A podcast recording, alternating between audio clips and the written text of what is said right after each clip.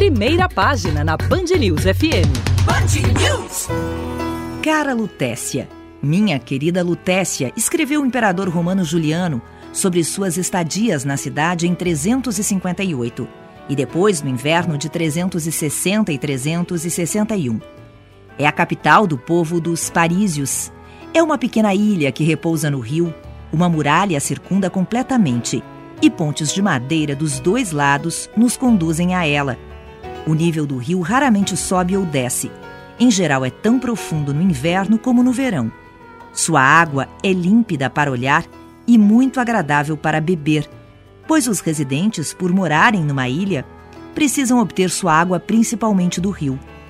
Lá o inverno é bastante ameno, talvez pelo calor do oceano. A não mais do que 900 estádios dali, é possível que uma leve brisa marinha sopre e percorra toda essa distância. Uma boa variedade de videira é plantada nas imediações do lugar. Certas pessoas conseguem até cultivar figueiras, cobrindo-as durante o inverno para protegê-las do vento frio. Essa é a primeira descrição de qualquer tamanho que temos da cidade que seria conhecida como Paris. É escrita com um sentimento que se tornaria comum em escritos sobre Paris, o afeto. Paris, Biografia de uma Cidade, de Colin Jones. LPM Editores. Se você quer saber o final desta história, ela está esperando você.